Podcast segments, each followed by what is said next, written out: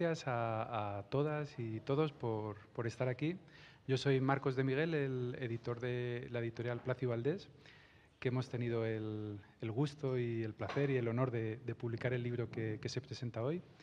Y antes de empezar quisiera dar las gracias a, a la librería Traficantes de Sueños, al Ateneo La Maliciosa, por acogernos una vez más y permitirnos utilizar este espacio maravilloso para, para presentar un libro que, que, además teníamos muchas ganas de presentar en Madrid. Ya se había hecho alguna presentación recientemente en, en Córdoba y, y, bueno, pues además con, con Ecologistas en Acción.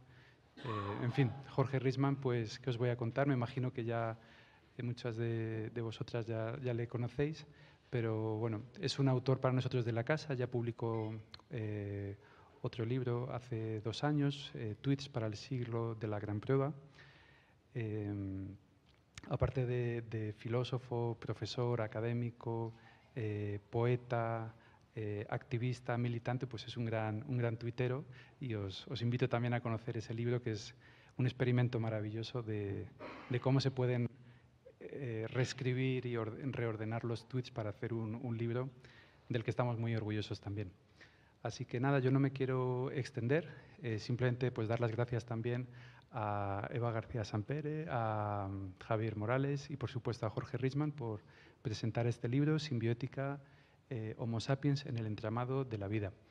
Como sabéis, en las presentaciones una de las cosas más bonitas que puede suceder es que participéis, así que os invito a, hacerlo al final, eh, después de que hablen eh, los invitados y el propio autor, pues que si tenéis cualquier pregunta, cualquier inquietud, pues que no, no tengáis ningún reparo en hacerla para tener un, diálogo, un debate y recordaros que, estamos en la presentación de un libro y en una librería, que por supuesto tenéis ahí los ejemplares y que si queréis llevaroslo dedicado por, por el autor, pues están a, vuestra disposición.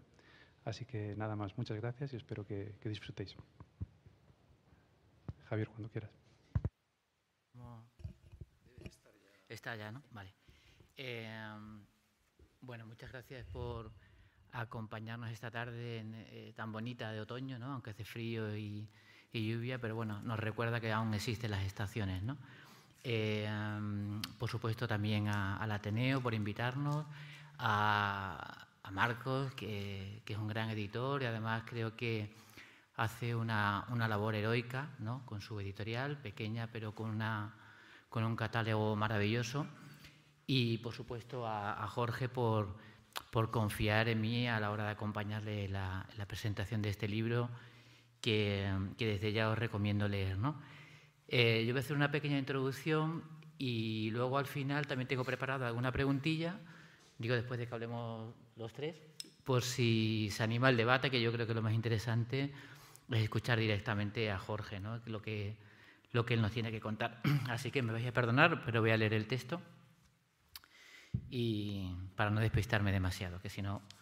Bueno, eh, creo que he leído una buena parte de los libros de Jorge y con cada lectura siempre tengo esa maravillosa sensación de la que hablaba Borges cuando le preguntaban por lo que él consideraba que eran los buenos libros, los que te transforman, decía. Uno no es el mismo después de leerlos. Y eso me ocurre tanto con los ensayos de Jorge como con su poesía. Son dos caras indisolubles y complementarias de una escritura comprometida con el tiempo que le ha tocado vivir. Literatura comprometida, esa expresión devaluada. Con Miguel Torga Pienso que la literatura comprometida es una redundancia. Toda la escritura lo es. Lo que se le exige a un escritor es escribir bien, sí, decía el narrador portugués. Pero cada palabra cuenta, cada palabra compromete. Y creo que importa más lo que se elude que lo que se manifiesta. El ensayo que nos trae hoy aquí, Semioética, amplifica desde otro género lo que ya nos cuenta Jorge en su último libro de poemas, en el fondo del valle ha muerto Jorge Rizman. Hay en ambos un punto de partida común, la asunción de una derrota. No se ha podido evitar el crimen contra la vida que ha perpetrado el capitalismo productivista, a pesar de que las alarmas suenan desde los años 70. Lo peor, nos cuenta el autor, ya ha ocurrido, y ahora deberíamos tratar de evitar lo peor de lo peor, intentar al menos preservar un planeta mínimamente habitable para todos los seres vivos, para los holobiontes, una palabra que sirve como argamasa en este ensayo lúcido y necesario que es en bioética. Antes he hablado de Borges, uno de los escritores y lectores más grandes que ha dado el siglo XX. Es el único imprescindible, dice alguien como Henry de Luca, aunque su ceguera literal y metafórica le confundiera cuando veía las esquinas de la vida y de la realidad política y social de su tiempo. Si cito a Borges es, entre otras cosas, porque tuvo una gran influencia en un escritor malogrado, David Foster Wallace. Como sabemos, desde Moby Dick, los, norteamericanos siempre andan en busca de su particular ballena blanca, de lo que se ha venido a llamar la gran novela americana. En el siglo XIX y XX aún se hablaba en Europa de la novela total, como Guerra y Paz, de Tolstoy, o Vida y Destino, de Vasily Grossman, narraciones que aspiran a contar la globalidad de una época en un momento concreto. Como los norteamericanos siempre han pensado que el mundo realmente existente acaba en sus fronteras y el resto es un satélite a su servicio, adaptaron el término y lo llamaron la gran novela americana. Cada cierto tiempo esperan la llegada de un nuevo Mesías literario y los críticos creyeron encontrarlo en La broma infinita de David Foster Wallace.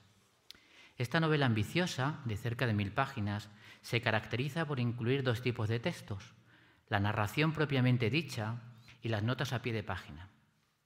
Como ya hizo Borges, Foster Wallace hibridó el género de la narración hacia otros, como el ensayo. Pues bien, si Foster Wallace escribió eso que se llamó la gran novela americana, una literatura, por otro lado, con una enorme riqueza, bien podríamos decir que en sus últimos ensayos Jorge Risman ha escrito la narración del siglo de la, eh, la, narración del siglo de la gran prueba, como le gusta llamar al autor a esta centuria en la que estamos, y que será determinante para comprobar si nuestro grado de, idiotez, soberbia y crueldad llega al suicidio y al crimen, al asesinato, porque no cabe llamarlo de otra manera de los seres vivos, humanos y no humanos, que habitan la biosfera. A nadie se le ocurriría quemar su propia casa, y es lo que estamos haciendo desde hace décadas. Quien se adentre, espero que todos vosotros, en las páginas de Sembioética, se encontrará con que aparte del texto principal hay otro alternativo y complementario, como una especie de rayuela cortazariana de abundantes notas a pie de página. Estas notas no están ahí para despistar al lector, tampoco para que Jorge presuma de la enorme cantidad de lecturas y fuentes que siempre utiliza en sus ensayos, sino, por, sino por una cuestión ética, que es al fin y al cabo el hilo narrativo del libro. Digo ética porque, como pedía el gran Kapuczynski, los cínicos no deberían dedicarse a este oficio, el de escribir. Y escribir sin mentir, tratando de aportar todo el sustento argumentativo de una tesis, me parece uno de los requerimientos éticos de cualquier ensayista, narrador o poeta. Esta necesidad ética de no mentir viene acompañada también del interés por la precisión que demuestra siempre Jorge cuando escribe y trata de sustentar sus tesis. El autor intenta que no quede ningún cabo suelto, y en ese intento aparece además una de las cualidades que para mí debería tener cualquier filósofo, el de solventar las propias dudas, los posibles agujeros del barco argumentativo que ha elaborado. He dicho filósofo, aunque quizás, como explica en el prólogo el propio Jorge, habría que pensar en él más bien como un subfilósofo, parafraseando al subcomandante Marcos en el ámbito militar. Pues en la academia nunca han sido bien vistos los disidentes del discurso dominante. Y si no, que se lo digan a Epicuro, a quien Risman y tantos otros dentro del ecologismo han reivindicado como uno de esos filósofos que encendieron una candela que aún nos ilumina en estos tiempos oscuros. El recurso a las notas a pie de página, que quizás le haya complicado la vida al editor, tiene otra vertiente, creo yo, el de la cortesía. Los textos remiten a otros textos, a otros autores, se crea así una red literaria que une el pasado con el presente, un diálogo entre los vivos y los muertos. Se forman micorrizas literarias y de pensamiento. Micorriza, una palabra fundamental para entender si bioética. Escribe Mary Oliver en Horas de Invierno, su último libro traducido al castellano. Porque es precisamente eso lo que opino yo, que no he heredado una riqueza mesurable, sino como todos los que nos preocupamos por la cuestión, ese fondo incalculable de pensamientos e ideas de escritores y filósofos que llevan mucho tiempo bajo tierra e indisoluble de esa sabiduría suya, la responsabilidad de vivir de manera reflexiva e inteligente, de disfrutar, de cuestionar, sin jamás asumir ni pisotear. Así pues, los mayores, mis mayores, que pueden ser diferentes de sus mayores, me han enseñado a observar con pasión, a pensar con paciencia, a vivir siempre en la empatía. ¿Quiénes son los mayores de Jorge Risman? Nuestro amigo tiene suerte porque, como le ocurre a la poeta norteamericana, tiene muchos mayores. Por citar solo algunos de los que pasean por estas páginas, podríamos mencionar a Simone Weil, Francisco Fernández Way, Manuel Sacristán, Georgescu Regen, Bernatsky, Arne Nass, que nunca he sabido pronunciarlo, pero creo que por encima de ellos, en simbioética, sobresale el nombre de Lynn Margulis, la bióloga que junto a Lovelock redimensionó la hipótesis Gaia, otro de los ejes que sustentan este ensayo, y que reinterpretó la teoría de la evolución de Darwin. En la biosfera no predomina la competencia ni la lucha salvaje, y esto lo pongo entre comillas, como algunos han querido hacernos creer interesadamente, el darwinismo social, sino la simbiosis, la cooperación, el comunitarismo y la interdependencia. El peso de los animales apenas es representativo en el porcentaje de la vida en la Tierra y dentro de los animales la cuota de los humanos es casi irrisoria. Aún así, nos dice Reisman, somos tan soberbios que nos hemos creído el centro de la biosfera. Frente a ese antropocentrismo, el autor propone otras posibilidades, ni siquiera un razonable biocentrismo que nos sacara del centro del círculo e incluyese a todos los seres vivos, como el que propone Nash, sino más bien una propuesta ética descentrada, desjerarquizada. He dicho antes que este ensayo puede leerse como una narración. Y en cualquier narración lo que importa son las historias. ¿Y qué nos cuenta Jorge Risman en Simbioética? El título casi podría leerse como un microrelato, que contiene todo lo demás, Homo sapiens en el entramado de la vida, elementos para una ética ecologista y animalista en el seno de una nueva cultura de la tierra gaiana. Además de cuestionar la mayor, que los humanos pensemos de verdad, Riesman aborda la crisis ecológica o social desde una doble perspectiva que algunos se empeñan en ver antagónica, la ecologista y la animalista. El todo importa, sí, pues somos solo biontes en un planeta finito, que podríamos considerar como una de las bases sobre las que se edifica el pensamiento ecologista. Pero también importan los individuos, como sostiene el animalismo, aunque en el último capítulo el autor diseccione la ética desmadrada a la que ha llegado en parte este movimiento cuando plantea la intervención animalista positiva en la naturaleza. Señalaba las similitudes de simbioética con Al fondo del valle muerto Jorge Ritzman. Ambos libros nacen del desconsuelo ante una catástrofe que ya es inevitable. No tenemos tiempo para transiciones graduales, que tal vez hubieran tenido sentido hace unas décadas, cuando los científicos, el movimiento ecologista y hasta el Club de Roma nos advirtieron de las consecuencias del llamado progreso en el que se, en el que se basa nuestro mundo de hoy, dependiente del uso de combustibles fósiles y el extractivismo. Deberíamos de dejar de comportarnos como adolescentes, incapaces de ver los límites. Como adultos, es imprescindible saber que la única vía para que el planeta siga siendo mínimamente habitable es un cambio drástico de modelo que pasa por el decrecimiento, por superar el capitalismo, por respetar a todos los seres vivos desde una ética ecologista y animalista en el seno de una nueva cultura de la tierra gallana, nos dice Jorge. Contaba John Berger que los poemas no se parecen a los cuentos ni siquiera cuando son narrativos. Todos los cuentos, decían, tratan de alguna guerra, terminan en victoria o derrota, mientras que los poemas atraviesan el campo de batalla, socorriendo a los heridos y escuchando a los que deliran. Por eso están más cerca de las oraciones, porque ofrecen algún tipo de paz. Si en el fondo del valle han muerto Jorge Risman, el autor nos aporta ese tipo de consuelo, de paz, en este libro, Simbioética, que puede leerse como una narración, nos lleva al campo de batalla, de la guerra que hemos emprendido los humanos contra el planeta que nos ha dado la vida. He hablado de poesía como oración y lo cierto es que el libro reivindica también una cierta espiritualidad, mal vista por una parte de la izquierda, y que nada tiene que ver con las jerarquías religiosas, sino con la conciencia de nuestra fragilidad e interdependencia, de nuestra humildad. Somos holobiontes y necesitamos a los demás seres vivos para subsistir como individuos y como especie. Y me gustaría terminar esta introducción y pasar, a la, bueno, pasar la palabra con otra cita de Mary Oliver de Horas de Invierno, que dice así, Aquel ser humano que no conoce la naturaleza, que no camina bajo las ramas y las hojas como bajo su propio techo, es parcial y está herido.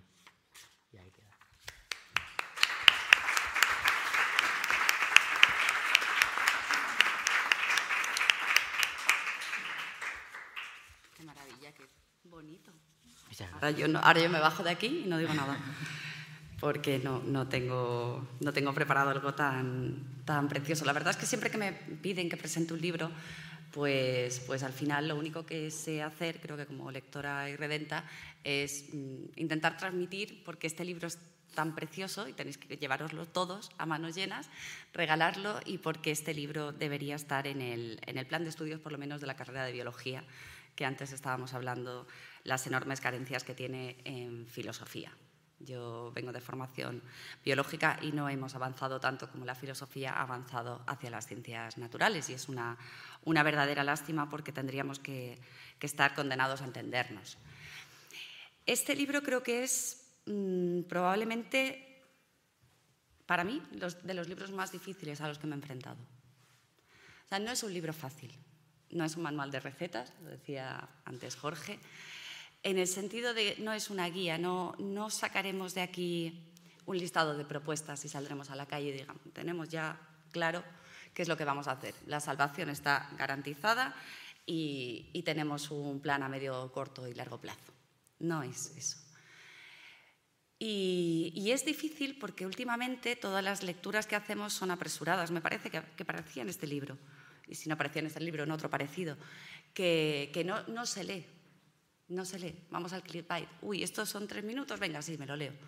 Pero cada vez cuesta más, incluso los medios de comunicación lo dice, que la gente se detenga en los, en los artículos largos. Este libro es largo, tiene muchísimas eh, pie de páginas, es verdad que me acordaba del editor, pobrecillo, encajando, pero, pero no puedes dejar de leer tampoco los pies de página, porque el pie de página te mete en otra historia. Este libro es un fractal. No sé si sabéis los fractales que se van reproduciendo todo el rato. Al final se habla de lo mismo, desde otro punto de vista, cada vez más pequeñito y aterrizas. Y necesita tranquilidad. O sea, coger el Twitter y tirarlo, básicamente. No, no puedo ver Twitter. Porque requiere que estés concentrada, requiere, requiere altas dosis de tranquilidad, altas dosis de esperanza y altas dosis de amor para leer este libro. Y me parece maravilloso que haya un libro así, en, en toda la vorágine que tenemos ahora mismo, precisamente en la que incluso dentro de los ámbitos que estamos reflexionando, porque todo el mundo ya parece que está de acuerdo en, bueno, sí, la cosa está jodida, sí, ya parece que sí. Te lo dices al CEO de Mercedes, o sea, sí, la cosa está fatal. Pero luego cuando vamos a aterrizar a qué, qué vamos a hacer como especie, hemos decidido que queremos seguir viviendo, lo dice Jorge en el, en el libro, somos vida que quiere vivir con otra vida que tenemos alrededor. Y todos los seres vivos prefieren estar vivos o estar muertos, eso es una realidad inapelable o casi todos. Eh, ¿Y cómo lo queremos hacer? Y entonces el ruido. Y este libro es de momento un parón. Hoy, que, hoy me parece que es el Día de la Música y, y, decía Mozart que lo mejor de la música eran los silencios. Este libro es un silencio, un silencio de cuando, se acaba la, cuando apagas la campana extractora. Y dices, uff, qué bien, qué calma. Porque tenemos clara que es necesaria una militancia política, organizaciones políticas, no, no partidos, me refiero. Una, yo vengo de uno, pero quiero decir, más allá de los partidos. Necesitamos una, organizar políticamente cómo vamos a, a, enfrentarnos a lo que tenemos por delante, que es, como decía antes, muy jodido. Pues llamarlo colapso, llamarlo X, da igual. Lo que tenemos delante es una situación en la que está en grave riesgo la propia supervivencia humana. Y esa parte más o menos la tenemos todo claro. Además, también aparece en el libro y lo desgranas, ¿no? como son los tres puntos. Tenemos que hacer una revolución cultural, establecer unos nuevos valores, porque los valores que teníamos o que tenemos todavía presentes en la sociedad pues no permiten ni esa organización ni que de verdad pongamos remedio a lo que hay delante. Seguimos profundamente metidos en los valores consumistas, en los valores que, bueno, los valores de la clase dominante, básicamente. Y que tenemos que enfrentar. Esa es una grandísima batalla cultural. Bueno, esa también parece que se va dando. Pero hay un tercer elemento que es, el, es, es esto, es la simbioética. Tenemos que tener una ética detrás. Porque no solo es importante que hagamos las cosas para salvarnos a nosotros mismos, no sé, ya puestos a enfrentarnos al colapso, a ver si podemos salir mejores de lo que hicimos antes. Y no lo hagamos solo por egoísmo, de bueno, me voy a salvar yo y las dos generaciones que vienen detrás mía. Sino reflexionemos una nueva ética. Y una nueva ética en la que además en el, en el libro lo, lo refuerza y aparece varias veces, que es necesaria y ha sido necesaria siempre a lo largo de la historia de las civilizaciones. Tener una mitología de base, tener algo que cuente nuestra historia y que cuente nuestro futuro y que diga además que podemos salvarnos y ser mejores. Y eso que parece como tan, hoy en día tan, uff, más rapidito, más rapidito, iglesias no me cuentes, no, es fundamental, porque lo ha sido a, toda a lo largo de toda la historia. Y hay una cosa que digo, pero sobre todo por molestar a mis compañeros de organización, lo digo mucho, pero, pero bueno, además lo creo, creo que la última gran mitología, la más reciente que se hizo, y, llamar mitología es para que me expulsen del partido, fue el manifiesto comunista. Independientemente de lo que pensemos que recoge el manifiesto comunista, pero era algo que nos contaba de dónde veníamos, qué íbamos a hacer y a dónde queríamos ir. Con sus aciertos o con sus errores nos contaba una historia, nos daba una mitología común y nos decía que los valores de la burguesía eran decadentes y eran horribles. Y necesitamos algo así, algo que diga que por mucho que yo acumule camisetas de primar, no voy a ser mejor y no voy a tener más amigos en el instituto. No voy a... Necesitamos reinventar los valores y reinventar una ética y contarla. Y claro, se la puede contar Jorge Ritma muchísimo mejor que yo, claro, porque lo cuenta muy bonito. Tú también. Me has gustado mucho.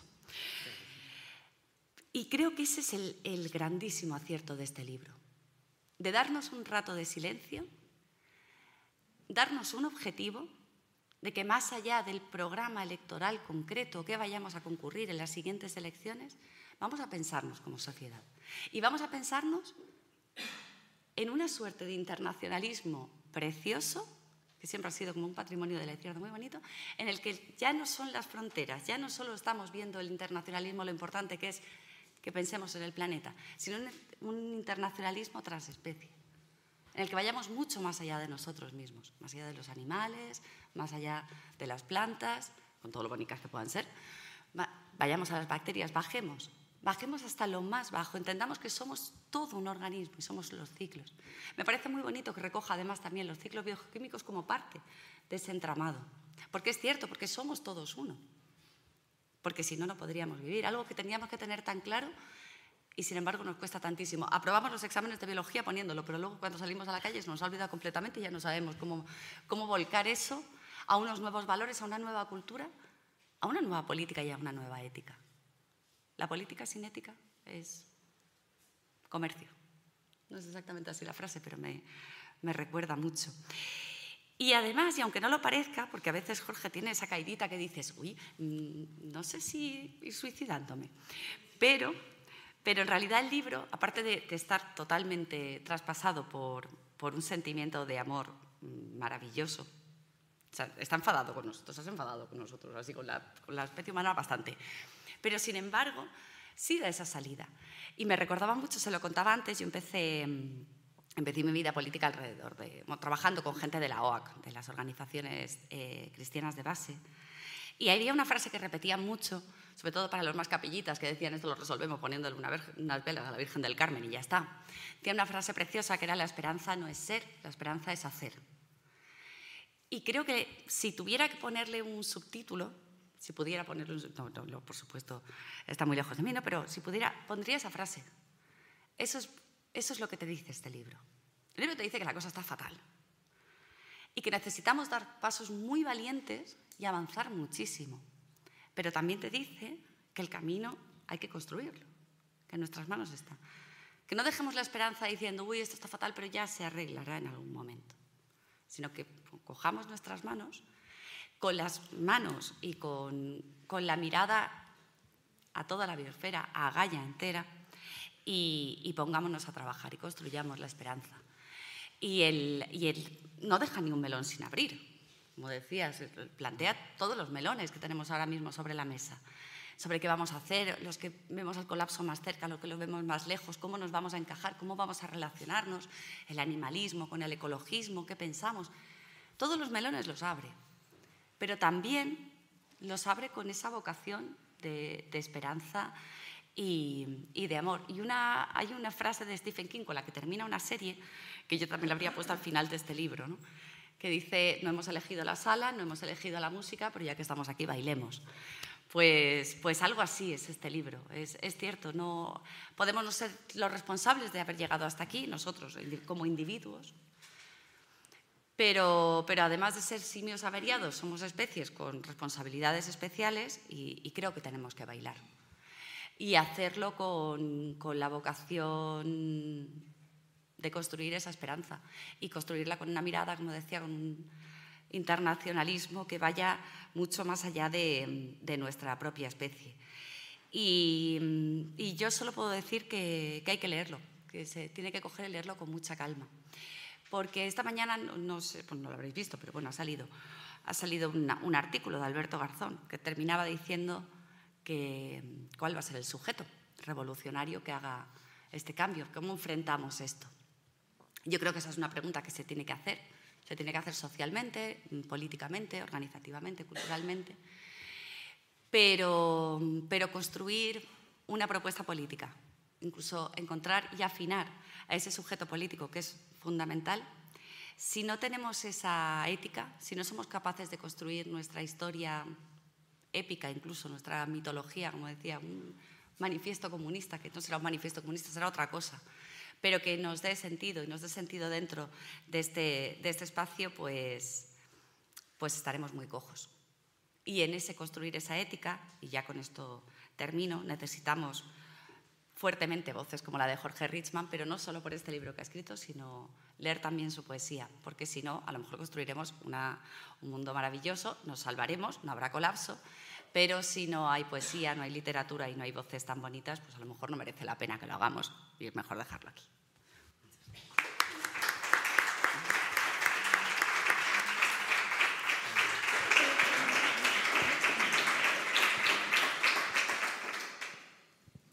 Bueno, muchas, muchas gracias, Eva, Javier, por vuestra lectura tan, tan generosa. Eh, y bueno, gracias también a Marcos con la editorial Plaza y Valdés y a la maliciosa con toda la buena gente que está, que está trabajando detrás de esta clase de, iniciativas por, por acogernos.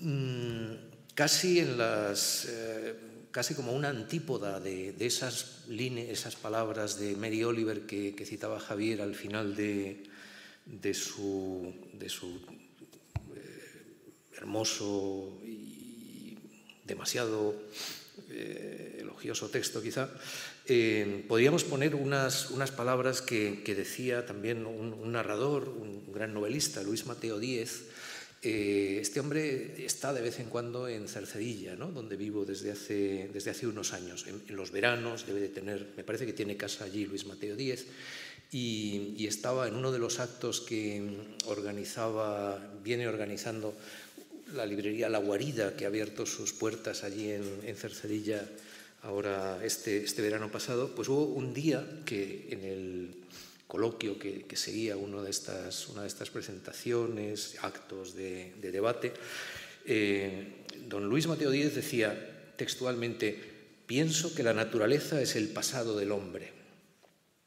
Y además allí, en, al pie de, aquellas montañas, decía que no le gustaba la montaña. Bueno, que estaba allí pues porque haría fresco en verano, pero la naturaleza, decía, es el pasado del, hombre. ¿no? Eh, es una, una idea que recoge bastante bien, yo creo, eh, una, dimensión grande de, esos problemas entrelazados que son, que son los nuestros. ¿no? Y es ese, ese, tipo de mirada sobre, sobre el mundo eh, contribuye, no es que sea, claro, el pobre Luis Mateo Díez el culpable de, de el tipo de, deriva, de senda destructiva en la cual nos, hemos embarcado, aunque esa es una, idea que tiene su genealogía pues, en la modernidad de los, autores eh, europeos, ¿no? estos últimos siglos también. Nos acordamos a veces de, Baudelaire cuando decía que, la naturaleza era ese espantoso lugar donde los pollos se pasean crudos.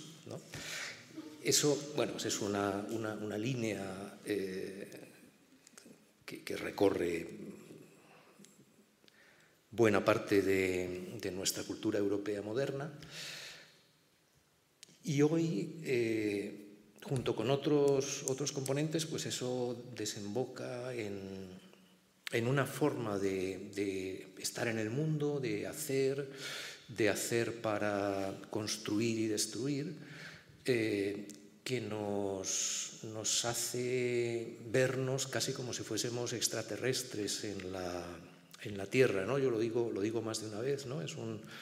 Eh, si, alguien tuviera que, imaginar pues el comportamiento de, una de uno de estos ejércitos alienígenas que llegan a un, planeta y se ponen a saquearlo, extrayendo rápidamente todos sus recursos para el bien de su civilización y, después marchar con su flota de naves espaciales al siguiente saqueo, pues no saldría una cosa muy diferente de lo que las sociedades industriales están, están, estamos haciendo en, en este, en este último siglo y medio, sobre todo, ¿no? el capitalismo industrial, fosilista, funcionando, funcionando a todo gas. ¿no?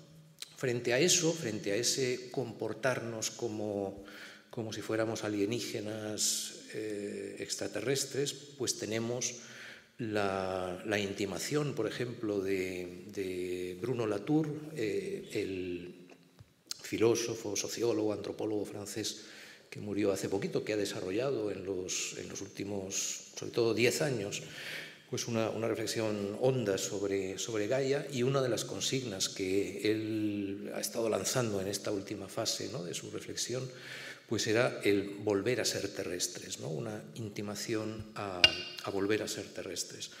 Y este, este libro pues, eh, va, va de eso, ¿no? Mm, habría quizá como dos, eh, dos caminos por los, por los cuales echa, a andar. ¿no? Uno sería eh, plantearnos mm, que la, el proyecto de dominación ha salido muy mal. ¿no? Podíamos, por ejemplo, evocar también, ¿no? en los, igual que lo hacían, pues, lo hacíamos con Baudelaire, Luis Mateo Díez, tenemos también ahí pues, esas raíces eh, religiosas también en, la cultura occidental, con esos ese paso del, Génesis tan, tan, que recordamos tantas veces, ¿no? con esa especie de mandato de dominación, ¿no? extendeos, multiplicaos, dominad la tierra con todos los, los seres que, que, la habitan. Eh, eso, bueno, no es el Génesis, de hecho, como nos dicen los biblistas, en realidad pues ahí hay varias manos, tenemos también otras partes del Génesis que nos llevarían en otra dirección, ¿no? en un, se podría desarrollar una ética judeocristiana de la custodia también a partir de, otros textos de, la Biblia, pero en cualquier caso, ese, ese mandato de, dominación que tiene otras raíces también, aparte de esa, y, pero que luego se, es como si se exacerbara eh, ya en, ese periodo que llamamos modernidad, sobre todo, ¿no? lo que hemos ido haciendo a partir de los siglos XV, XVI, XVII, y luego ya con mucha más, con mucha más fuerza y saña en los, en los últimos dos siglos, eh, ha salido mal, ha salido muy mal. O sea, el intento por, por dominar nos sitúa, eh, como decía Antonio Guterres estos días, el pobre que está lanzando pues, gritos cada vez más desesperados mm, eh, desde la Secretaría General de Naciones Unidas ¿no? y decía, pues estamos eh, avanzando a toda velocidad por la autopista hacia el precipicio con el pie metido en el acelerador, ¿no? entre otras imágenes ha empleado, ha empleado esa. Esto ha salido muy mal, lo estamos viendo por distintos, distintas vías, distintos caminos. Algunos les prestamos más atención, ¿no? esto que más que cambio climático, pues hay que llamar tragedia climática, eh, otros que tienen todavía peores efectos quizá ¿no? a, largo plazo, como, como es el desgarro de la trama de la vida, la destrucción de, de vida que estamos causando ¿no? y que analizamos a veces en términos de sexta gran extinción, eh, están también ahí, forman parte de ese, lo que ha salido mal, tan mal en ese proyecto de dominación. Y entonces, si esto lo vamos viendo con, con alguna claridad, pues, y, eso ha funcionado tan mal, a lo mejor hay que probar otra cosa. ¿no? Si la dominación da tan mal resultado, a lo mejor hay que probar otra cosa. Y yo creo que de las mejores cosas que podríamos probar, eh, pues las, podemos anudar en torno a esa noción de simbiosis que está eh, en el título de, este libro, simbioética. Simbioética es una palabra que propuso hace ya unos años una, vamos, ha tenido ahí varias, quizás se ha inventado un par de veces, pero entre otras la, propuso eh, pues una, amiga, una filósofa británica que también aparece por ahí en las páginas de este, de este libro, Ginny Batson. Y, Ahí, pues como, recordaba eh, Javier antes, eh, eh, una, una, voz muy, muy determinante es esta bióloga estadounidense, Lynn Margulis, que a partir de los años 60 del siglo XX propone, nos enseña pues, una mirada nueva sobre el, el desarrollo de la vida y de la complejidad de la vida en la, en la Tierra, ¿no? con esa eh, primero hipótesis ¿no? de simbiogénesis que, luego pues, en fin, se ha corroborado entre las cosas con el grado de certeza que podemos, que no es nunca una certeza absoluta, pero que podemos asignar ¿no? al conocimiento científico, biológico, por ejemplo, pues eh, Margulis tenía razón y la, la, eh, la, vida en la Tierra es sobre todo un fenómeno de simbiosis. Hay también algo de competencia y depredación competencia y selección natural darwiniana, hay un poco, pero es mucho menos de lo que pensaban los, biólogos hace un siglo. Y, eso es eh, muy importante, por ahí estaría como el segundo, la, segunda senda por la que camina este, este libro, y es el, pensar que tenemos eh, varios desarrollos de conocimiento de primera magnitud, eh, sobre todo en la segunda mitad del siglo XX, que nos permitirían situar sobre otras bases una, cultura eh, que realmente fuese, fuese viable, sustentable, mm, en fin, capaz de, capaz de, perdurar. Y sin embargo, eh, apenas lo conocemos, no prestamos atención, están muy lejos de, haber penetrado en la, en la sociedad como, o sea, estamos, por decirlo así muy, muy rápidamente, en, la base de la cultura dominante hay cierta comprensión de la ciencia del siglo XIX, pero ni siquiera hemos llegado a, la, ciencia del siglo XX y sobre todo ya de la segunda mitad del siglo XX. Eso lo vemos, lo vemos bien, ahora vuelvo un momento a esta cuestión de la simbiosis, la simbiogénesis, pero otro de los, de los elementos también que nos deberían dar bastante que pensar es, eh, sería nuestra comprensión de la termodinámica.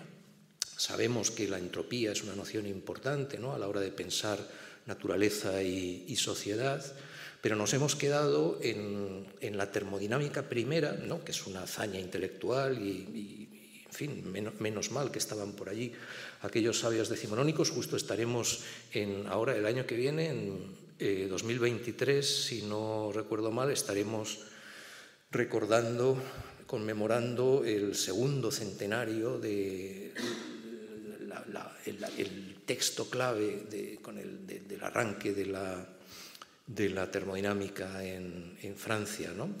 entonces, bien, tenemos estos sabios del XIX, pero que formulan una, termodinámica eh, que captaba, por ejemplo, eh, un, poeta, Jesús López Pacheco, que, que en sus a ratos pues se ponía a escribir coplillas profundas, pero también jocosas, y entonces una de esas coplas de, López Pacheco dice, eh, a, ver si la, a ver si la recuerdo, por, sí, por la ley de la entropía, lo malo se hace peor, lo peor, peor todavía. Esa es la, visión decimonónica de, la segunda ley de la termodinámica, ¿no? como una, ley mortífera, ¿no? con, esa, con esa perspectiva finisecular del 19, ¿no? de un universo que avanza inexorablemente hacia su muerte, con la disipación térmica y la extinción de, todo. ¿no? bueno, eso es un, es un horizonte, desde luego, muy poco, que, incita a pocas, a pocas alegrías, pero es que es muy, es, muy parcial. ¿no? O sea, eso es una, la, segunda ley de la termodinámica dice algo de eso en, plazos inimaginables que en realidad no nos importan en términos, en términos humanos. ¿no? Pero lo más importante es lo que hemos sabido con esa termodinámica, por ejemplo, de ¿no? refiriéndome a estas piezas de conocimiento que no terminamos de, asimilar bien, esa termodinámica de la segunda mitad del siglo XX, la termodinámica de sistemas disipativos, de sistemas abiertos, ¿no? que asociamos sobre todo con el, nombre de aquel físico, Prigogine, eh, que nos cuenta una historia bastante diferente, porque lo que nos, dice también en dos palabras es que es eh, que lo que hay en la realidad, en las realidades que nos importan como seres terrestres, eh, no son nunca sistemas aislados, sistemas cerrados o sistemas aislados en los que se centraba la primera termodinámica, sino que son sistemas abiertos y que en los sistemas abiertos lo que ocurre es que al atravesar los flujos de energía, esos, sistemas abiertos, el ejercicio, la tendencia a la maximización de la entropía crea complejidad. Lo que posibilita la complejidad y al final también el desarrollo de la vida es, es, la segunda ley de la termodinámica en, ese, en ese, marco un poco diferente. ¿no? Claro, eso nos da, en lugar de tener entonces eh, pues una, ley de la muerte, tenemos una, ley también de la vida o de la muerte entremezclada con la vida, ¿no? que es una cosa mucho más interesante que, que aquella termodinámica del 19. Con el, algo parecido nos pasa con la teoría de la evolución. Darwin pues, fue también un...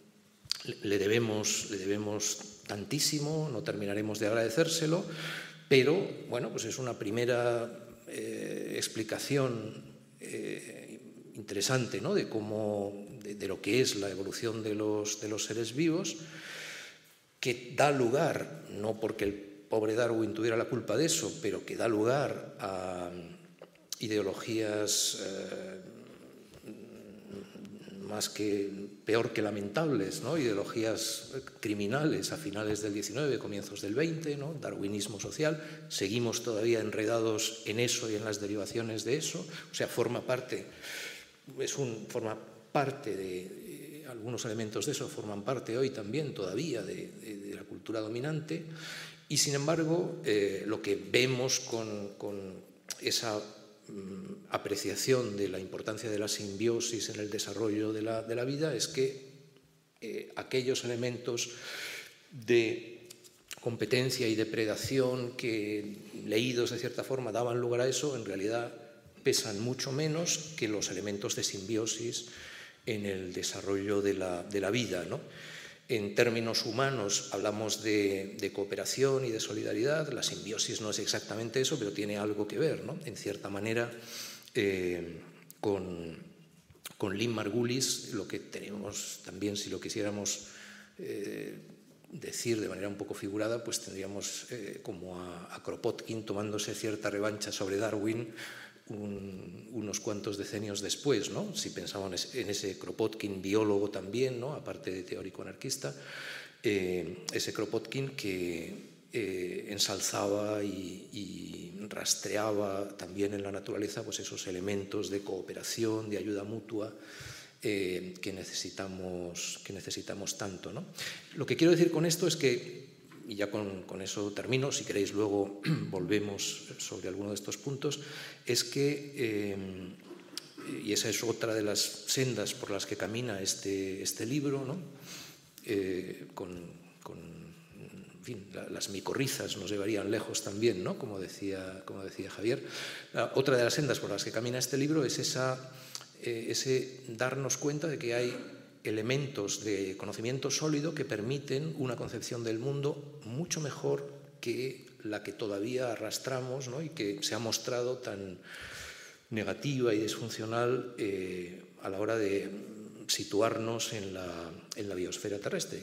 Necesitamos otro tipo de, encaje en, la Tierra, ¿no? en esta Tierra que podemos llamar Gaia, otro elemento importante dentro de esa ciencia nueva, si queremos, sería la, teoría Gaia. También ahí tenemos mejores mimbres para hacer mejores, buenos textos cosmovisionales, si queremos decirlo con ese, con ese palabra.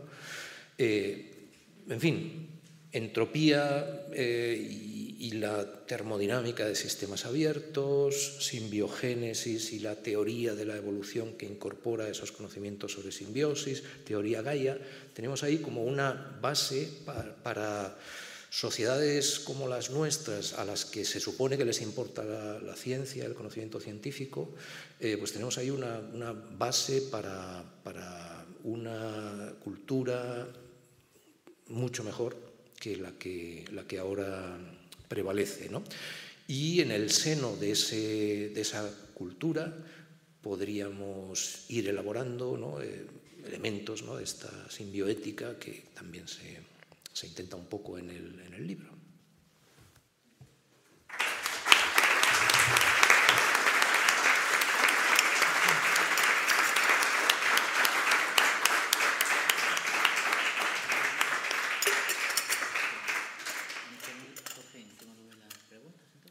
Sí, si queréis, bueno, sí tenemos ya preguntas por aquí y, recogemos también alguna de las de Javier que traía preparada toda una batería. Yo solo sé si no hay preguntas. Eh, sí, sí. Hola. Eh, bueno, mm, muchas gracias por el libro, me ha encantado y aunque eres muy... Me alivia leerte, pese a lo duro que eres escribiendo, ¿no? Pero bueno, te tengo que hacer una pregunta así un poco intramuros de un parrafillo del último capítulo que dice, se puede defender la ganadería ecológica en extensivo, pero no prometiendo a la vez mantener el actual consumo de carne. Como en otros debates ecológicos sociales, la cuestión clave, más allá del cambio de las formas de producción, es la autocontención. La madre del cordero, tanto para quienes desean seguir comiendo cordero como para quienes queremos mejor no hacerlo, es ser capaces de vivir bien con menos. Entonces, tengo dos preguntas. Una es, mm, o sea, entiendo lo del holismo ontológico y lo del individualismo moral, pero yo aquí no veo ética animal. Veo que la oveja y el cordero son objetos, dices eh, debate ecológico sociales, pero ahí no hay, o sea, no encuentro te leo, encuentro tu ética animal, pero por ejemplo, aquí en este párrafo la pierdo. Y luego la segunda pregunta es que después de tu libro me leí el de Marta Tafalla y entonces, claro, digo, o sea, el debate de si la ganadería extensiva es ecológicamente sostenible y ética, yo creía que estaba cerrado. Y pero aquí tú dices que no, como no, que está abierto. Eh, esto. Y luego la última es si como para darle un trocito de espacio dentro de tu pensamiento a la ética animal más antiespecista, más tal, no podíamos meterla dentro de lo que tú llamas intramuros, ¿no? O sea, decir, está el, el extramuros, que sé que nos tendríamos que preocupar más por ello, que tenemos ahí una tendencia a intramuros horrible, pero bueno, digamos que la ética humana también está ahí, ¿no? En lo pequeño, en lo concreto, en lo social, si no habría ahí un rinconcito para pensar la ética animal, y ya está, estas tres cosas. Gracias. A ver, no solo un rinconcito, lo que pasa es que no todo cabe en el mismo libro, pero yo tengo un, libro extenso, más, más extenso que este, de hecho, que se llama Todos los animales. Sí, pero yo me lo leí hace tiempo y me pasa lo mismo contigo, que te entiendo muchas cosas, pero hay momentos de estos que, pues eso, que la oveja y el cordero, ¿qué hacemos con ellos? Vamos a eso, vamos a eso. No, lo que quiero decir es eso, que eh, aquí abordo algunas cosas y otras pues las desarrollo en otros, en otros lugares y que la parte así del desarrollo más extenso sobre ética de animales está, está en, ese otro, en ese otro texto. Pero yendo a lo, fundamental, que es lo que, lo que sugerías, ¿no? lo que preguntabas en la, en la, primera, en la primera parte. Eh, creo que queda claro que mi posición ahí es, no, o sea, creo que eh, Marta, y bueno, estaremos de hecho este viernes debatiendo conversando los tres, también con Cristian Moyano, allá en Barcelona, en una mesa que, está previsto que se retransmita, o sea que podemos, ahí podremos seguir con ello. Creo que, eh, Marta tiene razón esencialmente ¿no? en, su, o sea, en el desarrollo ético que, hace. Eh, antes estábamos también conversando, antes de que empezase la, e, e, este acto, en, ese terreno común entre ecologismo y animalismo, que es el ir más allá del antropocentrismo moral, ¿no? yo creo que ese es el lugar donde donde se puede hacer mucho, eh, mucho, mucho trabajo común. Eh, puede, puede, haber también eh, momentos en que los, los, caminos se separen, ¿no? y estos últimos años, sin duda, el debate sobre la ganadería extensiva, porque está claro, no hay, yo creo que ahora ya en el, dentro del movimiento ecologista no hay nadie que defienda la ganadería intensiva, al revés, pues hay muchas mucho trabajo práctico en contra de macrogranjas e instalaciones de ganadería intensiva. Sin embargo, el debate sobre ganadería extensiva pues, ha seguido su, su curso estos, estos últimos en estos últimos años. ¿no? Yo creo que la, posición de, Marta, el desarrollo ético que ella, que ella hace, es acertado ¿no? y coincide aproximadamente con lo que yo también defiendo, con, alguna con algún pequeño matiz. Por eso en esas líneas que tú has leído también, cuando hablo en primera persona del plural, digo quienes pensamos que no debería. Eh, lo, que, lo que sucede, y entonces eso eh, de esa forma.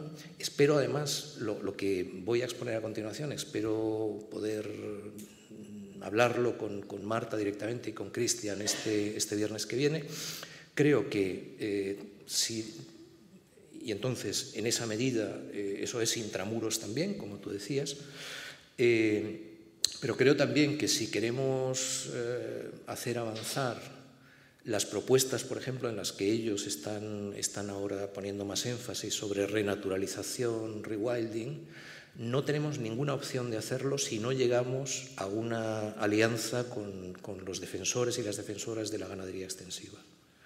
O sea, que no sería una cuestión de ética de fondo, sino una cuestión política, de, de alianzas, de buscar alianzas, si uno quiere, más allá de enunciar los más altos principios, eso en, la reflexión en filosofía práctica, pues a veces lo acogemos bajo aquel viejo adagio latino, ¿no? de hágase la justicia y perezca el mundo, ¿no? fiat justitia pereat, mundus.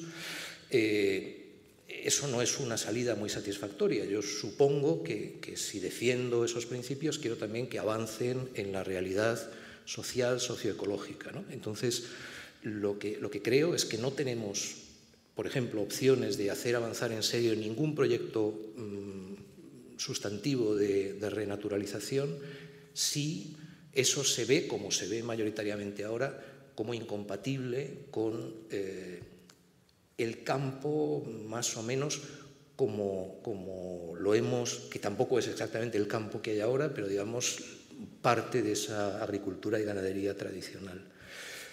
Voy por ahí y espero poder hablarlo con Marta en persona y con Cristian este viernes.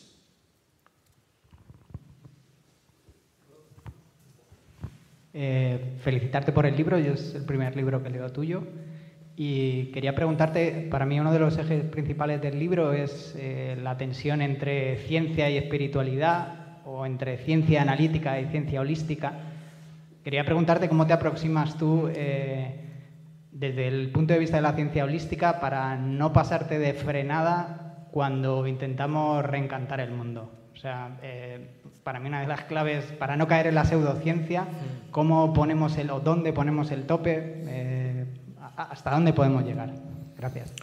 No tiene, mm, es, una pregunta de, límites y que no tiene ninguna respuesta fácil no creo que se pueda dar una, respuesta general, eh, sobre todo cuando uno se sitúa en un marco un poco más amplio también del de esta ciencia sin adjetivos, lo que nosotros llamamos ciencia en, una, eh, una, sala como esta, está claro a qué nos, a qué nos referimos, pero en cuanto tomamos un poquito de distancia, pues nos damos cuenta de que eso está, eh, bueno, que eso tiene es a la vez algo muy universal y muy parcial y que deberíamos seguramente verlo pues en el, en el, marco en un marco pues mucho más amplio y complejo de eso que llama por ejemplo Boaventura de Sousa Santos una ecología de saberes en, la, en, lo, en lo, donde entran eh, también pues otras, otras formas de interpretación y de representación de la, de la realidad que no encajan con, con esa eh, ciencia nuestra pero que pueden ser también eh, muy valiosas ¿no? Y ahí es, por eso digo que no, no es no, no, me atrevería a dar pues como ningún conjunto de criterios eh, que nos sirvieran para, que, digamos, que, sirvieran para, establecer ahí distinciones muy claras, ¿no? Sobre todo porque hemos visto en tiempos, en tiempos recientes también eh, que hay algunas formas de, de defender eh, la ciencia por acá que acaban siendo muy contraproducentes ¿no? y que conducen a un tipo de, dogmatismos eh, en realidad muy poco muy anticientíficos de acuerdo con el espíritu de la, de la ciencia que, que valoramos. ¿no? Yo creo que los, los debates sobre pseudociencia en, en, estos últimos años pues deberían habernos enseñado mmm, también cosas interesantes por ahí, ¿no? Eh, entonces, hay que, habría que intentar tener buen tino, mano izquierda, eh, deshacerse, claro, en, todo lo, todo lo, que uno pueda, pues de los sesgos que nos condicionan y orientan en, en distintos sentidos, pero todo eso son como, eh, no, no, son criterios operativos, ¿no? sino que son recomendaciones muy, muy generales.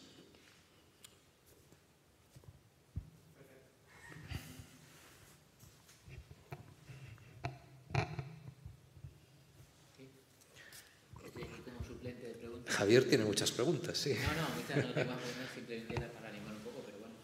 Eh, pues mira, hay varias que te puedo plantear. Eh, una, eh, hay un capítulo dedicado a la demografía, ¿no?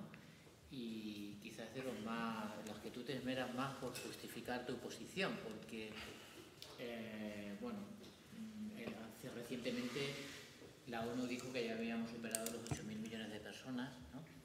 Y hay muchas voces entre otras Marta Tafalla en su libro, que dedica también un libro muy intensamente a defender que es imprescindible una reducción demográfica, por supuesto voluntariamente, no, no en plan estalinista ni muchísimo menos, sino que se trataría de mm, intentar intervenir en sociedades donde los derechos de las mujeres están más vulnerados para que ellas mismas tomen ¿no? su propia decisión. ¿no? O sea, no se trataría como un control del estado de la natalidad, pero sí que me gustaría que, pudieras comentar algo al respecto, porque tú sí que te muestras partidario también de esta reducción demográfica, con muchos peros previamente que, has ido marcando. Sí, bueno, más que, más que peros, uy, perdón, más que, más que peros son, son puntualizaciones sobre la, las razones por las cuales ese debate pues, es tan difícil y tan delicado ¿no? en nuestras en nuestras sociedades ¿no? y que tienen que ver, así en dos, en dos palabras, pues con la conciencia que tenemos de cómo en el pasado, antes hablábamos de darwinismo social, pues el darwinismo social y otros idearios conectados con, con él, en ciertas circunstancias históricas, han, se han servido de, de, esos debates demográficos para impulsar, en los peores casos, políticas genocidas y, y cuando no, pues al menos, en fin, cosas poco, muy, poco, muy poco presentables. ¿no? Eso por un lado y luego por otro lado, pues como es, como es evidente, el, el papel que han tenido también las políticas de, de población, según cómo y dónde, en, dentro del patriarcado, dentro de los esquemas de dominación patriarcal. ¿no? Y, entonces, eso es lo que hace que, que sea un debate eh, muy, muy delicado, pero el que sea delicado no quiere decir que lo podamos, que lo podamos obviar. Eh, yo creo que ahí la, manera, mmm, pues así relativamente sencilla de, de mostrar la, necesidad de abordarlo es darse cuenta de, eh, que tenemos mmm, varias vías, varias vías a corto plazo por las cuales eh, la población, esos 8.000 millones de seres humanos que somos hoy, puede reducirse no porque pongamos en marcha eh, respetuosas políticas de apoyo de las decisiones de las mujeres sobre su cuerpo y su fecundidad en muchos países, sino por eh, la, muerte en medio de, la muerte por hambre y violencia armada de, muchos millones de personas. Hay investigadores, Hugo Bardi, por ejemplo, Hace poco se publicó el último libro suyo acá en castellano, Ediciones de la Catarata, se llama Antes del colapso, yo escribí unas páginas de, prólogo. Bardi piensa que desde su óptica más o menos de sistémica, de teoría de sistemas, pues piensa que es probable que eh, a partir del decenio siguiente, de los años 2030, pues esté cayendo la población humana en unos 500 millones de personas por decenio a consecuencia del agravamiento de las condiciones en las cuales están funcionando nuestras, nuestras sociedades. ¿no? Podemos hacer caso a eso. Hoy, esta mañana, teníamos una, jornada en la Universidad Autónoma de Madrid donde una compañera, la profesora Carolina Yacamán, que trabaja en cuestiones de agroecología y, y es geógrafa, pues hacía una ponencia sobre agricultura, agroecología y perspectivas de, decrecimiento. ¿no? Y estuvimos uno de los asuntos que, están ahí en juego, estuvimos hablándolo un poco, es eh, el, papel de los fosfatos. ¿Qué, pasa con, el fósforo en Gaia? ¿Qué pasa con el fósforo? Igual ni siquiera hemos oído hablar de ello nunca, pero eso solo, solo muestra la, ceguera con la cual nuestra, nuestra sociedad está afrontando las cuestiones existenciales que tiene por delante. ¿no? Nosotros podemos mantener ahora esa población que todavía crece un poco de 8.000 millones, camino de 9.000 o, o, quizá un poco más, solo porque eh, tenemos ciertas condiciones de, de estabilidad climática, ecológica y social, porque estamos todavía usando una cantidad enorme de combustibles fósiles en muchas cosas, incluyendo el sistema agroalimentario, y eh, porque estamos, como uno de los elementos de ese sistema de agricultura industrial, estamos extrayendo de forma bastante masiva rocas de fosfato con las cuales eh, fabricamos fertilizantes de síntesis. Esa gran población humana construida de manera así bastante literal con petróleo, gas natural y algunos otros elementos, tiene como uno de los elementos limitantes en la biosfera, un, elemento limitante para todas las formas de vida, es el fósforo. ¿no? La economía del fósforo es de las cosas más importantes eh, en, la, ecología global. Y nosotros solo estamos pudiendo fabricar esas grandes cantidades de fertilizantes de síntesis que posibilitan ¿no? esa... Eh, producción agropecuaria masiva que tenemos ahora, porque estamos extrayendo roca fosfatada en los pocos está relativamente concentrada en pocos lugares. ¿no? A nosotros nos toca muy de cerca como cuestión geopolítica además, porque el principal yacimiento eh, está en, las, zonas entre el Sáhara y Marruecos, de las que Marruecos se ha anexionado. O sea, nos toca muy directamente la descolonización del Sáhara está relacionada con las minas de fosfatos eh, eh, que por otro lado necesitamos, el, sistema agroindustrial necesita para fabricar sus, fertilizantes. ¿Cuándo va a tener lugar el pico del fósforo? Pues no lo sabemos, hay, hay mm, investigación en, distintas, eh, en distintos lugares con, que llega a resultados, pero si las cosas van mal, si digamos las estimaciones más cercanas del pico del fósforo tienen razón, eso puede pasar dentro de un par de lustros. Y entonces no vamos a poder fabricar fertilizantes de síntesis como lo estamos haciendo ahora, incluso si hay gas natural para hacerlo en cantidades suficientes. Eh, en fin, lo, que quiero decir con eso no, es que haya ninguna fatalidad que nos, lleve pues, a ese ecocidio más genocidio, mm, que es una posibilidad entre el, en el camino que tenemos por, por delante. Pero, pero hay caminos bastante mm, trazables, ¿no? explorables, ¿no? que sí que llevan a ese tipo de, resultados. Si nos damos cuenta de eso, a lo mejor ubicamos el, problema de la demografía humana en un plano un poco diferente que el de la libre elección y los derechos individuales reproductivos. Por ahí preguntas. Eh, perdón por repetirme. Eh, quería preguntarte, en colación del tema de la demografía, mm, tu opinión sobre el tema del colapso. Eh, ahora creo que tú también estás en un debate bastante encendido sobre si nos podemos permitir ser colapsistas o pensar que el colapso es una opción inevitable o tenemos que ser posibilistas y, pensar que, hay otra manera de, incluso desde la izquierda, de aproximar el, eh, la situación a la que vamos. Eh, ¿Realmente es inevitable o, es que, asumamos que el colapso es inevitable para, poder reaccionar? No sé si seguimos contestando así. Bueno. Yo como, tú digas. ¿También es una pregunta colapsista o, o anticolapsista? No.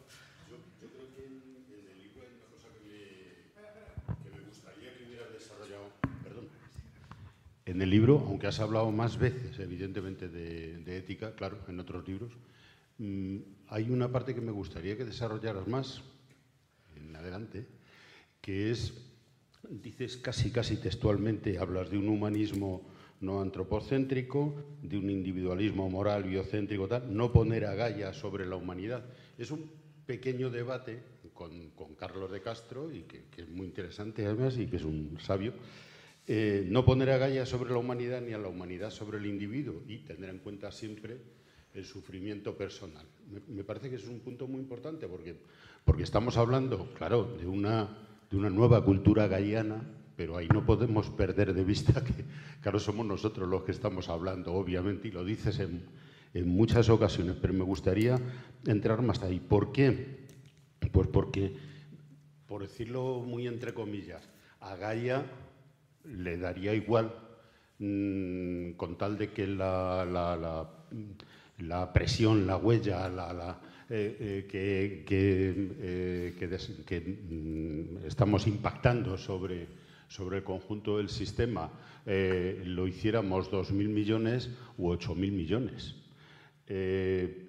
Una ética gaiana, olvidando el sufrimiento personal y al individuo, pues podría llevar perfectamente a decir, bueno, pues nos, los que estamos a este lado del planeta, eh, que somos estos, que tenemos armas, medios de finanzas, medios de comunicación, de comunicación, etcétera, etcétera, el mercado a nuestro favor, podemos permitirnos tranquilamente que desaparezcan 4.000 millones de seres humanos, mm, porque al final podríamos reducir, estoy hablando todo muy entre comillas y muy al, eh, podríamos reducir nuestro impacto sobre, la Tierra de manera que pudiéramos llegar a eh, tener una relación más equilibrada dentro de Gaia. Bueno, eso es una barbaridad, sería el holocausto, etc. Y, lo digo por una cuestión, porque me parece que, enlazando, por eso lo del colapso, que yo creo que, es muy importante, claro, por el impulso ético es clave, sobre todo en este lado del mundo, porque de eso estamos hablando, porque si no eh, hablar así en abstracto de si revolución o no sé qué, etcétera, etcétera, es olvidarnos de que estamos arriba del todo, somos una parte de la especie, digamos, que está eh, sobre la base de la miseria, de, por reducir, de, muchísima gente. Mm, y a nosotros nos toca, obviamente, ese impulso, que no es un impulso, el impulso ético no es nada raro. Los, la gente que abrazamos, los, perdón, los hombres que abrazamos las ideas, o que apoyamos las ideas feministas, no lo hacemos a partir de nuestra, nuestros, eh, eh, digamos, nuestro beneficio eh, personal, para nada, obviamente. Mejor mi mamá me mima a tener que mm, colocarte tú en, en, el punto de los cuidados, tal, etcétera, etcétera. Eso, eso habitual, eso tiene una una gran importancia en ese terreno, digamos, horizontal hombre-mujer, de una gran importancia también, yo creo, en el hombre, en el, en el plano vertical eh, centro-periferia. Y a mí me parece que eso es muy importante porque si no tenemos en cuenta, tú lo decías el otro día en una, en una mesa redonda que me dejó un poco descolocado, menos tu intervención, y era que, claro, eh, eso que estamos hablando de la emergencia ecosocial significa que para hacerle frente tenemos que reducir tan drásticamente nuestro consumo de energía que obviamente nos vamos a empobrecer. Pero claro, seguimos con programas que no suponen eso, es decir, no cruzamos, no cruzamos lo que está pasando en el mundo y lo que sabemos que va a pasar, no lo cruzamos con las estrategias políticas, con los análisis, con las propuestas, etcétera, etcétera. Y yo creo que en eso, mientras no hagamos eso, claro, es muy difícil, perdón, damos, damos pie, daríamos pie a la gente que estamos más comprometida en, avanzar en, el terreno de colapsar mejor, voy a decirlo también en tono, eh, damos pie a esa otra ética malsana que es la de la, minoría que está dispuesta a que desaparezca la mayor parte de la humanidad porque eso pues podría eso supone mantener un determinado nivel de vida entre comillas y por lo tanto, y además hasta podría suponer reducir los impactos sobre la Tierra, pero claro, eso evidentemente es inmoral y criminal. Bueno, empezando por aquí y yendo luego hacia, hacia el colapso, eh,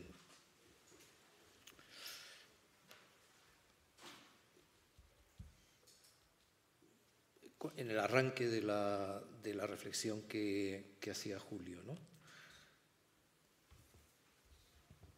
que se refería también pues, a ese diálogo interno eh, en, el, en, el, libro con Carlos de Castro. Carlos es un, eh, digo diálogo interno porque he recogido bastante de su posición, sus objeciones y eso en, esas notas largas de, a pie de página a las que se, referían antes Eva y Javier. ¿no? O sea que ahí lo, podríamos poner en forma de, diálogo así más estructurado. Pero bueno, como el autor del libro soy yo, pues le he puesto a Carlos en las, en las notas. Carlos es un compañero, es un, es un profesor, es, físico, es un profesor de la Universidad de Valladolid, forma parte de uno de los grupos de investigación más valiosos con los que contamos para orientarnos un poco en esta noche oscura en, las que, en la que nos movemos, que es en, la Universidad de Valladolid el grupo de energía, economía y dinámica de sistemas, ¿no? que está haciendo un trabajo muy importante desde, hace, desde hace años en, en, la modelización con estas técnicas de, dinámica de sistemas de, nuestras posibilidades y a distintas escalas, ¿no? incluyendo en los últimos años también modelos para solo para este país, la Unión Europea, el conjunto del, conjunto del mundo. Y aparte de eso, digamos, eh, como si fuera su hobby, pero seguramente le importa más que, los trabajos que hacen en ese, en ese campo, es de las personas que está cultivando con más profundidad la teoría Gaia en este, en este país, ¿no? desde hace también años. Eh, él defiende en, en teoría Gaia eh, la, versión más difícil, digamos, que es la, de una eh, Gaia orgánica, ¿no? Gaia como, como un superorganismo. Eso es un asunto de mucho debate, o sea, no hay tanta gente que vaya por ahí, hay menos gente. Es un poco lo que os decía, lo que os decía antes con respecto a la simbiogénesis. Esto Lynn Margulis formula primero una hipótesis, recibe mucho rechazo al comienzo en los años 1960 y luego se comprueba por todos los medios posibles que tiene razón. ¿no? Las células eucariotas efectivamente se han formado en el pasado evolutivo de la Tierra por esa simbiosis bacteriana, etc. Eh, en teoría Gaia pasó algo de eso. ¿no? Eh, se formula primero la hipótesis Gaia, Lovelock y después enseguida la propia Lynn Margulis en los años 1960 eh, y en los aspectos de, eh, una Gaia sistémica, digamos, eh, hoy ya no los podemos poner en duda, es decir, el que existen mecanismos de autorregulación, de homeostasis a escala planetaria y que no podemos pensar la biosfera terrestre como un medio ambiente al cual se adaptan unos organismos y tal, sino que es un proceso de coevolución orgánico-inorgánico, donde la vida va moldeando las propias condiciones, sus propias condiciones de existencia, eso ya es ciencia de la Tierra estándar, digamos, ¿no? básicamente.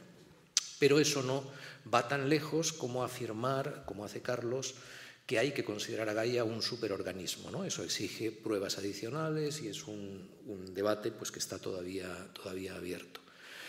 Eh, eso tiene que ver también con esas, esas posiciones éticas, ¿no? porque si uno ve con claridad y defiende ¿no? esa, esa Gaia orgánica, Entonces, no hay ninguna duda de que eso es como lo más valioso de todo lo existente eh, es, es Gaia. ¿no? En cambio, desde una posición de Gaia, a veces se habla de Gaia cibernética, pero bueno, de Gaia sistémica, ¿no?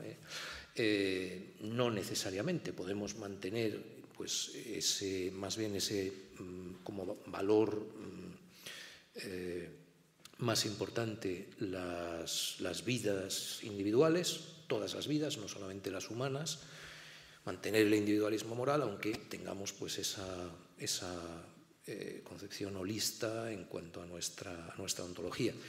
Y es un, es un debate que tiene una parte de teoría, de teoría ética y otra parte de, debate mm, científico ontológico, digamos, ¿no? sobre, porque Carlos no, es que eh, diga porque sí, esto es, es un superorganismo, ¿no? sino que va dando sus argumentos, sus razonamientos, algunos de los cuales son, son impactantes para, para mostrar ¿no? que tenemos ese, ese comportamiento de superorganismo entonces, bueno, ese es un, debate abierto. Es, es, interesante darse cuenta de que en realidad nos basta con la versión débil, digamos, de la teoría Gaia, que es bastante incontestable, como para estar situados en otro plano cultural, ontológico, completamente completamente distinto y mucho mejor que el que tenemos, que el que tenemos ahora. ¿no? Eso posibilita, no es que eh, no, es de, esas, de, ese tipo de, conocimiento que pensamos que es ajustado, pues no, no, derivamos de ninguna manera directa una ética o una espiritualidad, pero sí que nos facilita para gente, por ejemplo, como nosotros, que, no sé, pues que hemos estudiado biología a lo mejor como, como Eva, pues eso sí que le, facilita, por ejemplo, un, un, camino hacia lo que se puede llamar una ecoespiritualidad eh, muy claro, ¿no? porque al final espiritualidad en uno de los en, el sentido laico que nos puede interesar más, pues quiere decir quizás sobre todo el, sentirse parte de algo mucho más grande que uno mismo, con lo cual está íntimamente conectado. Bueno, pues eso es literalmente cierto. Ahora lo sabemos de, con mucho más, eh, de, manera pues mucho más precisa y, y fundada, lo sabemos en comparación con lo que podíamos pensar pues hace medio siglo o hace, o hace un siglo. ¿no? Entonces, por eso decía, este tipo de, de esta, esta, base de conocimiento nos puede dar, eh, puede permitir cimentar ¿no? una concepción del mundo mucho mejor que la que, que la que ahora prevalece. En cierta forma, también se podría pensar mm, como como esta cuestión también de la, de la teoría Gaia orgánica pues está, está, abierta, es como si Carlos se situara también en su, en su posición ética bastante más allá, por decirlo eh, así con una, con una imagen, pues es yo estoy eh, proponiendo a lo mejor una simbioética para el siglo XXII y él una para el siglo XXV, más o menos, ¿no? en, cierta, en cierta forma. Yo con llegar al siglo XXII me doy con un canto en los dientes. Pero bueno, pues él está ahí con una perspectiva mucho más vasta también. Tiende a, los físicos quizá tienden a eso más que los, que estamos en departamentos de, de filosofía moral y política. ¿no? Bueno, y luego en relación con, ese otro gran asunto que se ponía sobre la mesa, bueno, gran no sé, yo no, no, creo que sea un gran asunto en realidad, ¿no? creo que está un poco traído por los, por los pelos, quizá no tiene tanta, tanta relevancia, en fin, el otro día a mí me resultaba iluminador eh, un momento en, bueno, hemos tenido efectivamente desde este verano sobre todo, con, de manera un poco más intensa, pues cierto, cierto debate porque compañeros y compañeras eh, bueno, con los que compartimos muchas cosas, eh, pues lanzaron una especie de ofensiva anticolapsista contra lo que ellos piensan que es el colapsismo, pues como una corriente de ideas eh, que ven como muy negativa ¿no? para dentro del marco en el que nos, nos, movemos. Y entonces ha habido pues varios momentos de ese, de ese debate y, yo en particular también pues sobre todo con Emilio Santiago Muiño, que es un amigo más joven, más joven que yo, que en cierta manera eh, pues, pues eh, em, se consideraba discípulo mío, empezó como, como una persona, bueno, que fue colapsista, según lo que él llama colapsista, sí, sí, se declaró colapsista. Eh, no, y es verdad. de una manera, por ejemplo, que yo nunca, no, he compartido esas, esa, o sea, esa expectativa de un colapso cercano en, esa, en esa forma, pues nunca, yo, nunca ha sido la mía, ¿no? Pero bueno, Luego, Emilio pues, ha ido eh, situándose en posiciones en las que le concede mucha importancia a la intervención política inmediata, electoral, ¿no? y entonces eso pues, también yo creo que condiciona un poco varias, varias cosas. O sea, me parece que es un, que es un debate más, más político que, que teórico, ¿no? aunque él insiste y otra, otra gente de este grupo insisten en que no, que hay cuestiones teóricas y epistemológicas ahí muy serias detrás. Yo no, eso no acabo, no acabo de verlo. ¿no? A mí me resultó revelador un momento, hace, uno, hace pocos, pocos días, cuando se ha, se ha lanzado también una, una, nueva revista que se llama Corriente Cálida, ¿no? con, con una web, con, una, con un, un, editorial muy bueno, así para, para, empezar, y luego también un artículo también pues, eh, de arremetida anticolapsista. Eh, en, en, esos, en esos primeros, primeros textos. ¿no? Entonces, esta revista pues, fue eh, en, en, este curioso ecosistema de Twitter fue muy jaleada por, por alguna gente. Eh, la gente cercana pues también a este anticolapsismo, son ellos los que hablan de colapsismo y de anticolapsismo.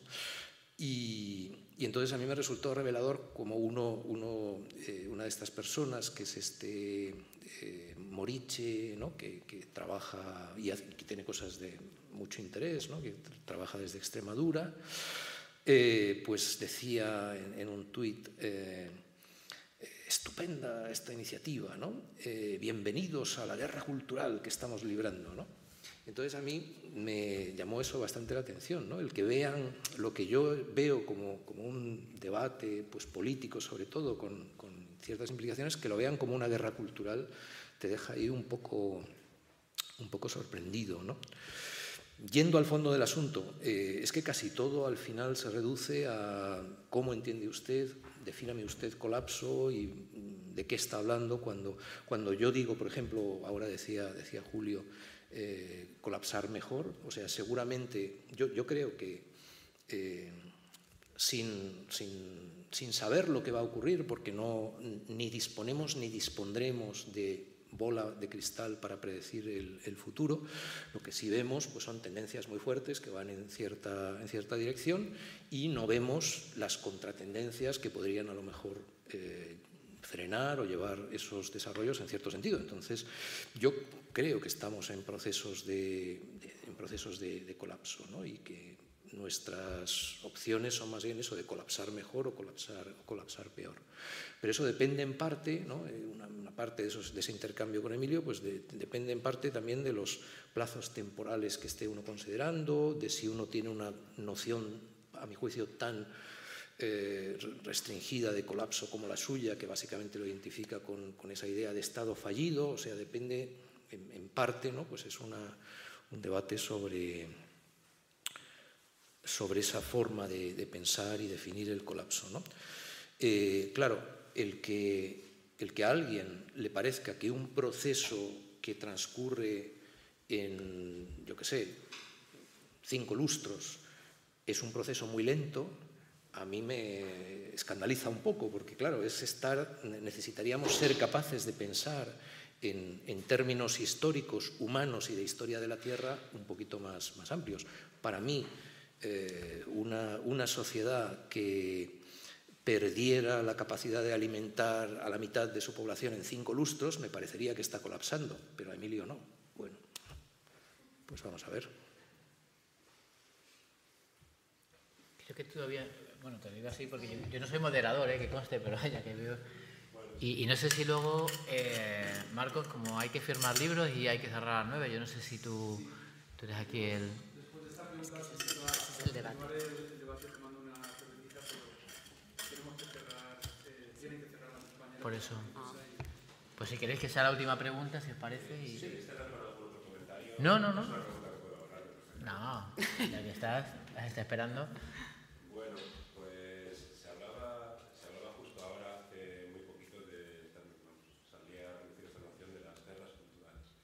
Sí que hay una serie y tendría que ver con el ecologismo político general frente a pues, la ortodoxia cultural en la que nos movemos. ¿no?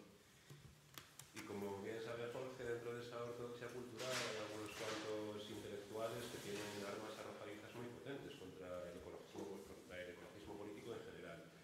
Y una de ellas es la de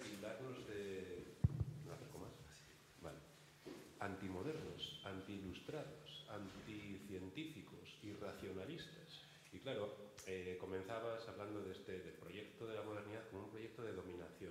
Esto se matiza muchas veces y hay mucha gente dentro del ecologismo y dentro de muchos proyectos intelectuales afines que cuando quieren matizar que no son anti-ilustrados, acaban por mencionar solo algunos autores de- del periodo que en último término, yo estoy pensando en Montaigne, por ejemplo, que en último término son escépticos, son rozan ese, ese irracionalismo. Y me gustaría, no sé, que dieras tres pinceladas acerca de, de por dónde abordarías tú esta crítica tan habitual, la ha hecho Maldonado, son muchos otros críticos del ecologismo político, esa, crítica de irracionalismo, anticientismo, anti-ilustrados, cuando, cuando hay miles para, para trazar una, una buena ilustración y lo han hecho muchos pensadores y pensadoras aquí en nuestro país y fuera de él. Bueno, y con esto ya terminamos. No, no sin duda. eh,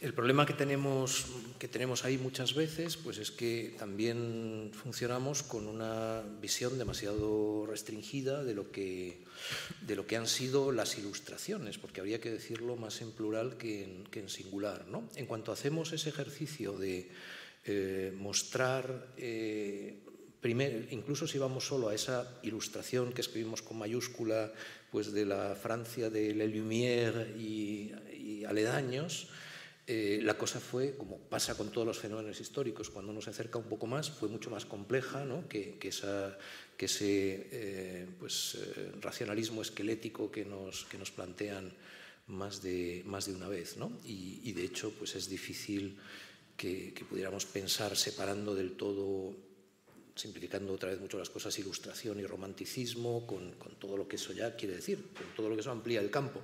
No te quiero contar si encima pues tenemos una visión como la que tenía, por ejemplo, Putnam, eh, de eh, ilustraciones en plural, ¿no? donde, eh, si acaso, pues habría que empezar en, nuestra propia cultura con la, ilustración, del mundo grecorromano, la Grecia antigua, como primera ilustración, y él luego abogaba, la segunda ilustración, esta que identificamos más, y luego él abogaba por la necesidad de una tercera ilustración en el siglo XX, Marina Garcés, nueva ilustración. Si encima nos hacemos un poco conscientes de las ilustraciones no europeas, ¿no? que es, muy, es central, es fundamental, ¿no? pues entonces ya yo creo que yendo, yendo un poco por ahí, ¿no? primero complejicemos y, abramos un poco la, noción de ilustración. ¿no? Y tenemos ilustraciones, incluyendo ilustraciones no, europeas, ¿no? como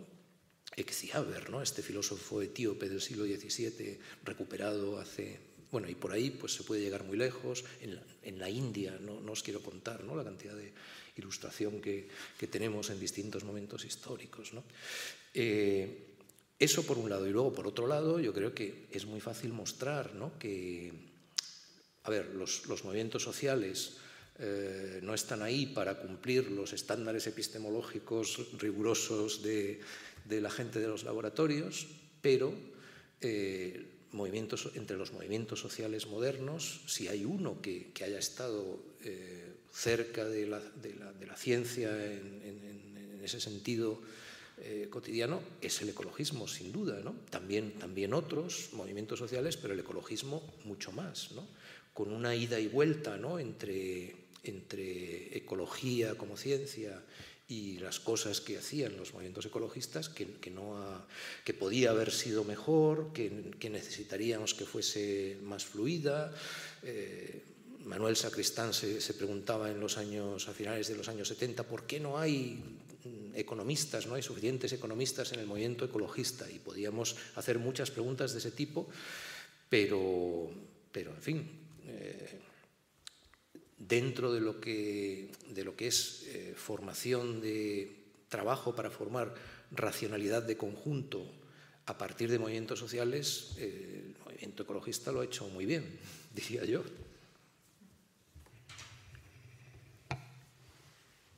Bueno, pues llegados a este punto, muchísimas gracias, eh, Jorge, Javier, Eva, gracias a, a todas vosotras y en fin, que ha sido un placer. Eh, tenéis los libros en las librerías, si alguien se lo quiere llevar dedicado por el autor. Y lo dicho, vamos a continuar debatiendo con una cervecita o lo que se tercie por aquí, por si nos queréis acompañar. Así que muchas gracias.